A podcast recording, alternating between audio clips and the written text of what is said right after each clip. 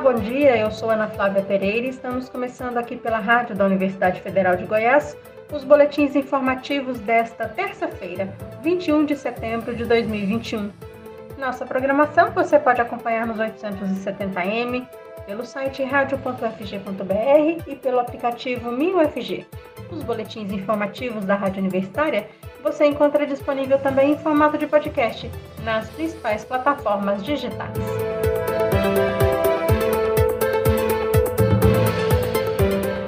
85% dos brasileiros estão consumindo menos alguns alimentos desde o início deste ano. E os principais produtos que os brasileiros estão comendo menos são a carne bovina, o arroz, feijão, frutas, legumes e pão. O ovo é um dos poucos produtos que ganhou espaço na mesa do brasileiro, substituindo a proteína da carne. Metade dos brasileiros está comendo mais ovos do que antes. Estes dados fazem parte de pesquisa Datafolha divulgada ontem, realizada entre 13 e 15 de setembro. Segundo o levantamento publicado pelo jornal Folha de São Paulo, 67% dos brasileiros cortaram o consumo de carne vermelha, 51% o de refrigerantes e sucos e 46% o de leite, queijo e iogurte. Pão francês, pão de forma e outros pães aparecem com 41% de redução frutas, legumes e verduras estão sendo consumidos por menos 36% da população. Entre os mais pobres, essa redução foi ainda maior.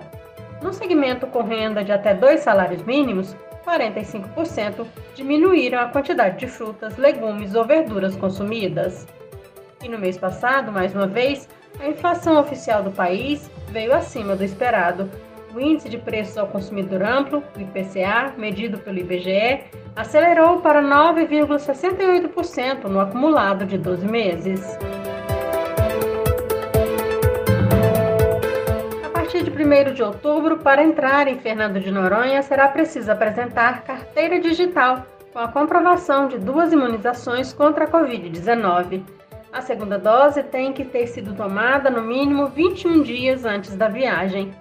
Quem ainda não tomou a segunda dose deverá apresentar carteira digital e mais um dos seguintes exames: resultado negativo do teste RT-PCR realizado 48 horas antes do embarque ou menos, ou resultado do exame IgG por sorologia.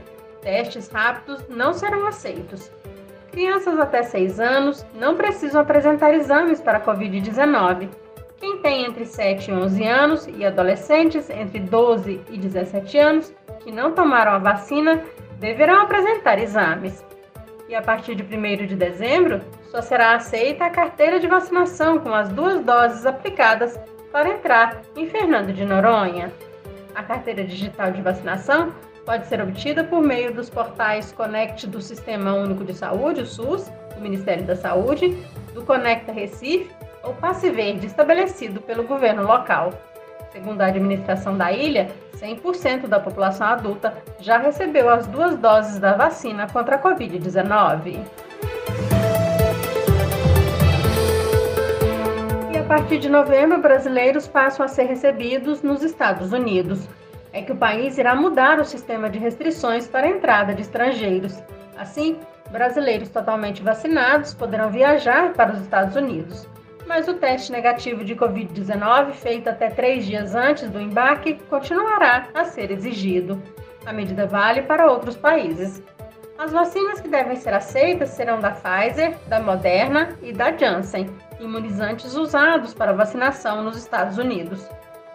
Mas o Centro de Controle e Prevenção de Doença dos Estados Unidos disse que pode ser que a regra seja estendida para vacinas aprovadas pela Organização Mundial da Saúde. Aí, estariam entre os imunizantes permitidos a Oxford AstraZeneca e também a Coronavac. E apesar da vacinação contra a Covid-19 estar avançando no mundo, outras medidas de contenção da pandemia não podem ser desprezadas, mas, pelo contrário, podem ajudar a controlar a disseminação do coronavírus mais rápido. E um estudo internacional mostra a efetividade do uso de máscaras no controle da Covid. Vamos acompanhar as informações na reportagem a seguir. Todos os dias, quase 31 milhões de doses de vacinas contra a Covid-19 são aplicadas pelo mundo. Desde dezembro, já são mais de 5 bilhões e 600 milhões de doses. Os números são do portal Nosso Mundo em Dados e impressionam. Mas até agora, 58% da população mundial ainda não recebeu sequer uma dose de vacina. Por isso, países que não têm recursos para fazer a imunização em massa buscam alternativas.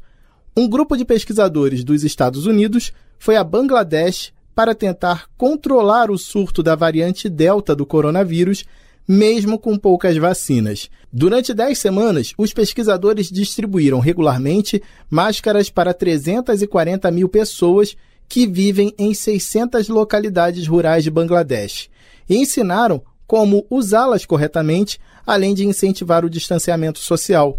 O índice de uso de máscaras no país saltou de 13% para 42%, e os novos casos diários de Covid-19 reduziram em um terço entre as pessoas idosas.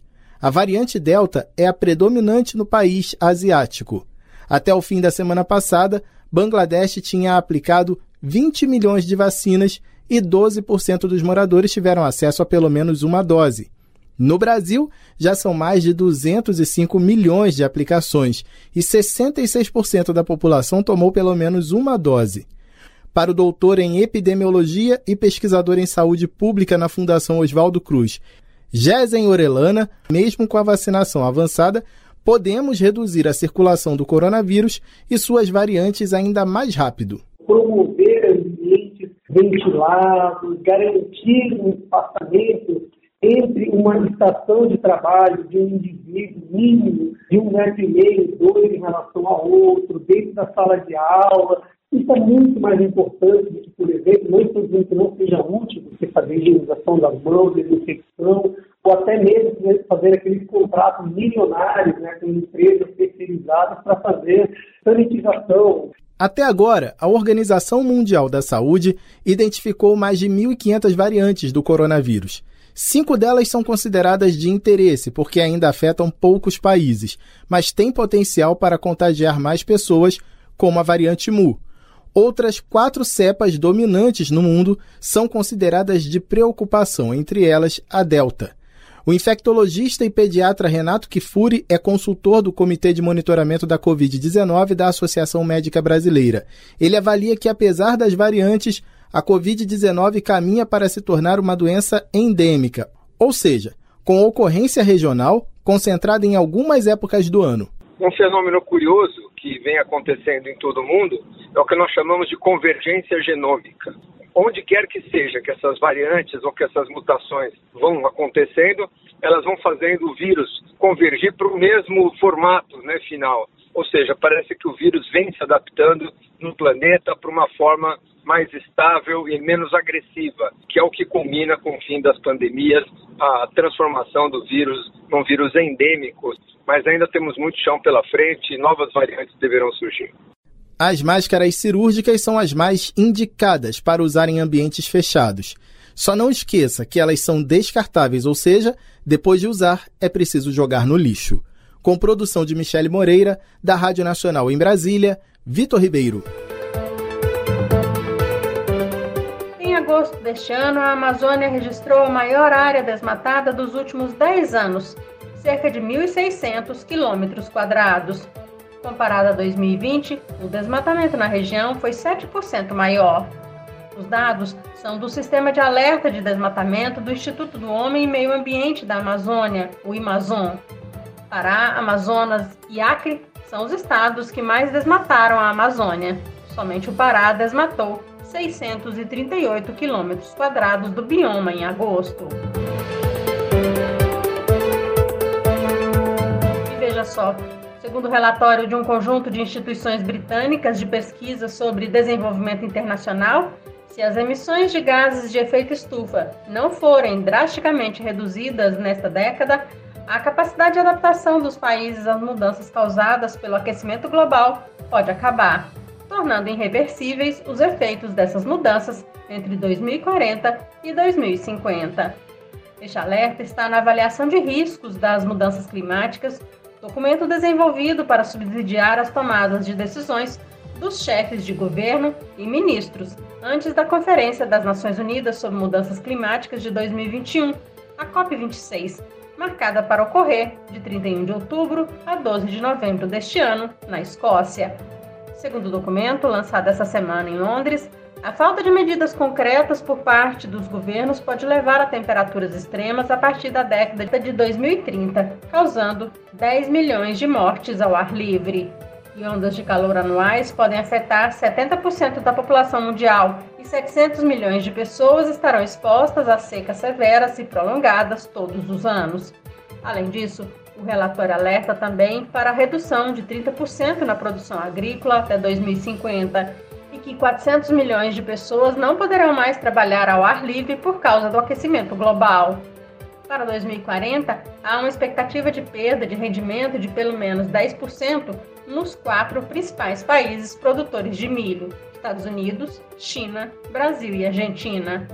E na virada do próximo século, um aumento de um metro no nível do mar pode levar à probabilidade de grandes inundações em cerca de 40 vezes para Xangai, 200 vezes para Nova York e mil vezes para Calcutá.